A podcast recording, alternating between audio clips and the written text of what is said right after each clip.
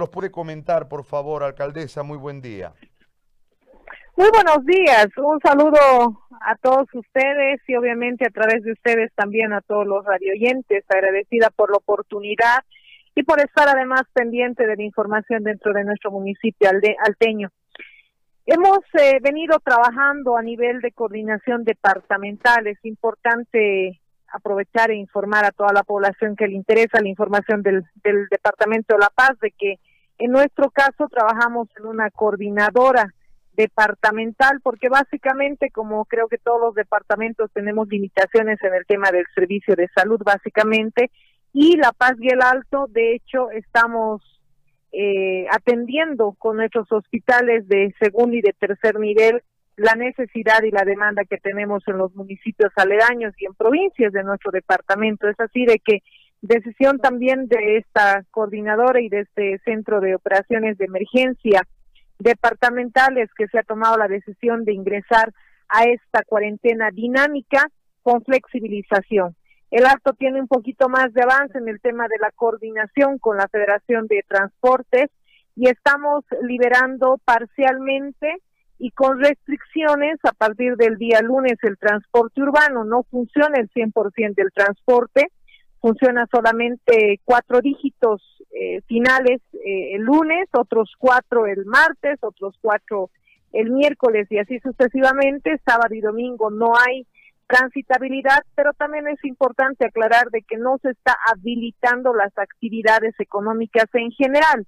Lo que más bien estamos haciendo es atender hoy día una demanda y mucha gente que está aprovechando la, la restricción de vehículos y está lastimosamente convirtiendo algún transporte en prácticamente el contagio del COVID-19. Lo que no podemos permitir es que esto siga continuando y con el pretexto de trabajo se esté generando esta complicación de salud. Es así de que hemos eh, normado de manera transitoria para que esta flexibilización se active, pero con medidas de bioseguridad. Ahora, eh, ¿cómo están logrando eh, el tema del manejo de la gente dentro de los buses? ¿Qué, cuáles son, ¿Cuál es el protocolo? Eh, entiendo que va a haber menos, van a, van a estar por debajo de la capacidad de de aforo, los, los, los, los micros, etcétera. ¿Cómo, ¿Cómo han logrado este protocolo? ¿Cómo va a funcionar y cómo se va a controlar para que se logre? Bueno, primero que estamos atendiendo la recomendación y el asesoramiento de los que conocen eh, la problemática y la, pandemia, ¿no? hemos estado asesorados por el Ministerio de Salud y particularmente por especialistas virólogos en el tema. De hecho, ellos han eh, eh, tomado, por ejemplo, la recomendación que ahora le hemos aplicado en las medidas de bioseguridad de poder separar al conductor de los pasajeros. De hecho, el mayor, el que va a estar mayor expuesto a poder contagiarse del COVID-19 es el chofer. Los pasajeros van a estar unos 15 minutos, media hora, una hora en el transporte eh, y van a bajar y van a subir otro, entonces quien va a tener mayor eh, probabilidad de contagio sin duda es el conductor, por eso es que se ha determinado la separación con eh, un material que pueda ser además desinfectable pero fijo dentro del vehículo que separe, reitero, el conductor de los pasajeros. Al mismo tiempo se han anulado asientos, ¿no? Y que están identificados además, porque esas son las adecuaciones que el conductor está tomando en cuenta si tiene necesidad de salir a trabajar, debe anular asientos dentro del, mismo vehículo y, por ejemplo, eh, minibuses que transportan 14 pasajeros o 13 pasajeros en realidad están bajando a 8 pasajeros.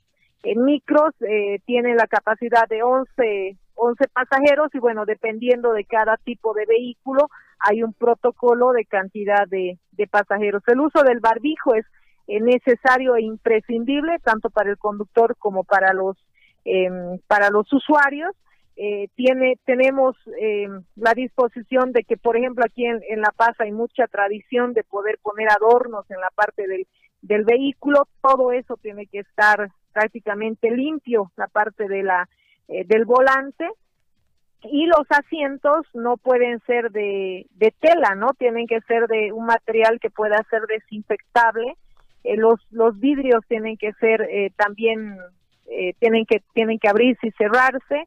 Eh, cada vehículo tiene que contar con un procedimiento de limpieza cuando llegue a su destino o a su parada, que ese también es un protocolo de complementación que, que se ha realizado con capacitación a los sindicatos.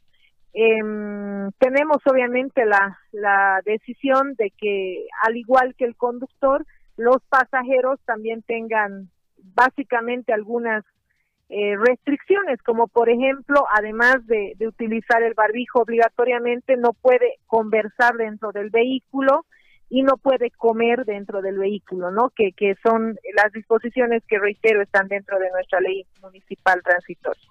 Una consultinga en relación a esta separación que entiendo va a ser con, un material, como usted dice, perfectamente desinfectable.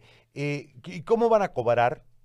¿Se ha pensado en el mecanismo de cobranza del boleto? Tiene, sí, sí, sí, tiene una ventanita, de hecho, eh, para poder un poquito ejemplificar, es como, es, es un separador transparente, hay algunos que han utilizado policarbonato, hay otros que han utilizado este material eh, parecido a las carpas, ¿no? Que es transparente, pero sí tienen una especie de ventanita en la parte eh, del medio, ¿no? Que va a ser de utilidad para que puedan eh, pasar las, las, las monedas. De hecho, se está pidiendo también de que los pasajeros porten el pasaje de manera simple, que no genere un, intercambio de, de de dinero, que pueda pagar en simple y el conductor también parte de sus medidas de bioseguridad es portar un, un eh, recipiente con eh, un dispensador que tiene un 70% de alcohol y 30% de agua, lo cual va a eh, implicar una desinfección periódica de las monedas o billetes que pueda tener.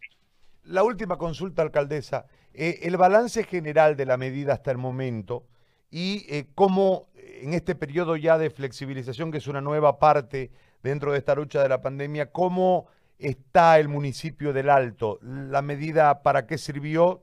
Eh, ¿Cómo está su sistema de salud? Y cómo pretenden desarrollar de aquí para adelante, porque una vez tomando esta medida, si hubiese algún conflicto relacionado a un crecimiento de casos, etcétera, volver a, la cuarentena total va a ser mucho más complicado, ¿no? Por eso le hago esta, esta consulta en serie, en realidad tres preguntas en una. Sí, de hecho, la cuarentena ha sido de, mucha utilidad. Ahora mismo se le pide a la población de que si ellos no tienen necesidad de salida, puedan eh, precautelar el distanciamiento y privilegiar el distanciamiento físico. Si realmente uno no tiene necesidad de poder salir, es mucho mejor de que se quede en casa. Eh, esa es una de las primeras disposiciones que estamos asumiendo. No vuelven las actividades públicas y privadas a funcionar a partir de este lunes. Lo que se está haciendo es simplemente atender una necesidad y demanda al mismo tiempo dentro de nuestro municipio alteño, porque mientras no haya control y no haya norma, eh, automáticamente hay gente que aprovecha, reitero, de la oportunidad y además de generar eh, conflicto, además de generar desorden, lo que está haciendo, eh, aprovechando, reitero, del pretexto de necesidad, es más bien eh, transportar el virus dentro de, ese vehículo que no está, por cierto, autorizado ni cumple con medidas de bioseguridad. Pero el distanciamiento físico lo ha ratificado la Organización Mundial de la Salud, es una de las medidas más importantes porque ya estamos en Bolivia con el contagio comunitario. Entonces, eh, sí tenemos la, la obligación de poder ser incisivos en poder eh, practicar, aplicar las medidas de bioseguridad donde nos encontremos, que esa es un, una práctica que ya tenemos que asumirlo de aquí en adelante hasta que tengamos la cura eh, formal y oficial eh, de esta de esta pandemia, de esta enfermedad.